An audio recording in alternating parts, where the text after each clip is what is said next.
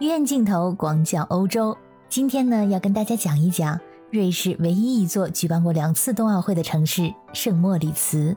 我跟圣莫里茨的缘分呢，要从一场说走就走的旅行开始。在疫情之前，我去瑞士参加一场旅游业界年会，在年会结束后，我还有两天的假期。会议主办方当时给我们提供了八天的瑞士通票，也就是说，我可以乘坐以准点为名、美誉全世界的瑞士火车，前往瑞士的每一个角落。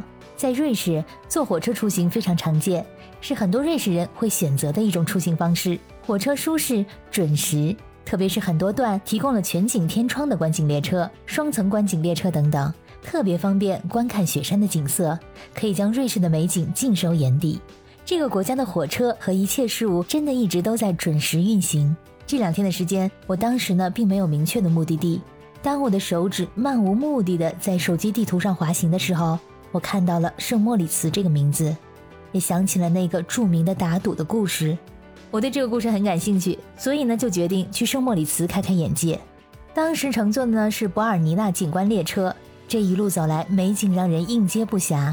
等到达圣莫里茨，火车站离市中心很近，而我则被街上林立的高级酒店、汇集的名牌店的数量和密度所惊呆了。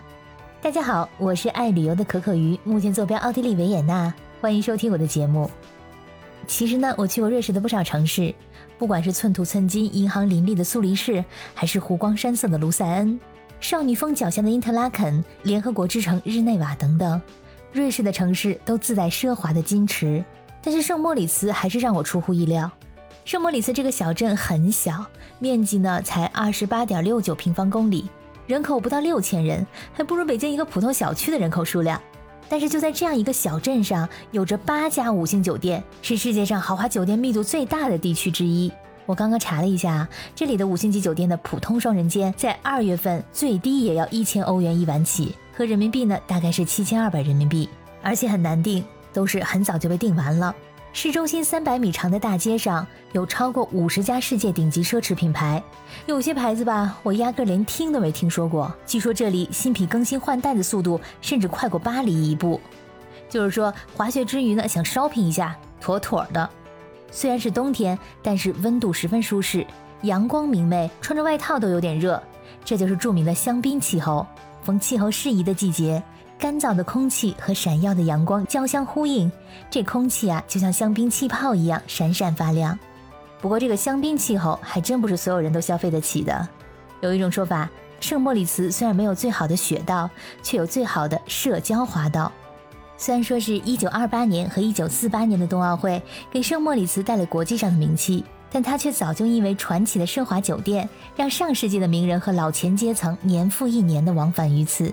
就算是现在已经过去这么久，仍然是富人们能够放下防御、享受放慢的时光的地方。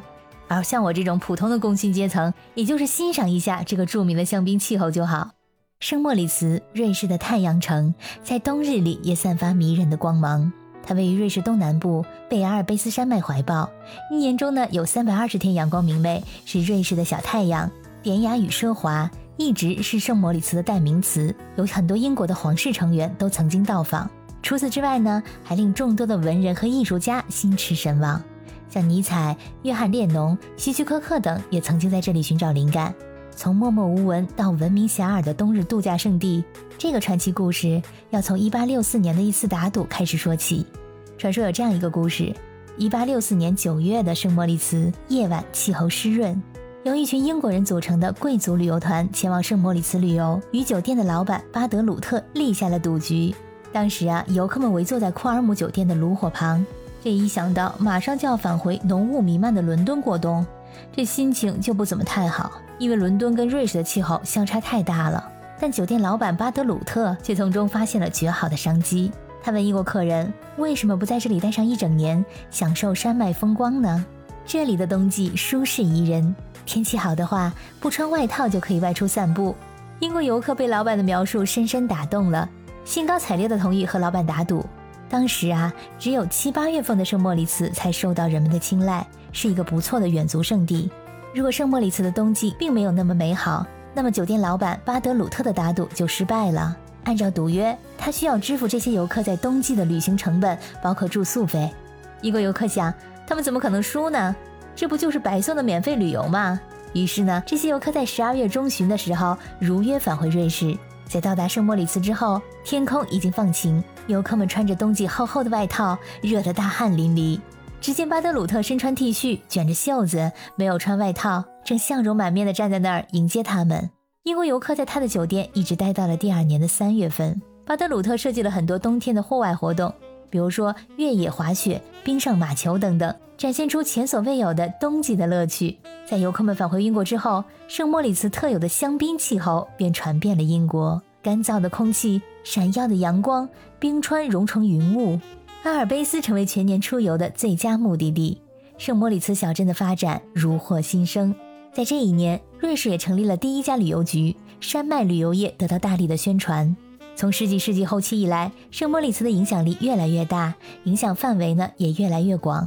此外，圣莫里茨还拥有多项第一，是瑞士第一个安装电灯和路灯的城市，就在1879年在库尔姆酒店安装的。同年呢，巴德鲁特还将冲水马桶引进了阿尔卑斯地区，并在这个地区建立了第一个水电站。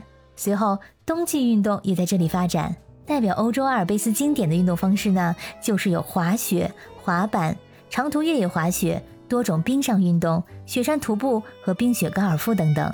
时至今日，圣莫里茨已经成为世界上的重点冬日度假地，有不少重要的商业、文化或政治高峰会议都会选择在这个地方进行。这个城市呢，以它曾经举办过两届冬奥会而著名。在一九二八年这第二届冬奥会中，俯式冰橇第一次成为冬奥会的比赛项目。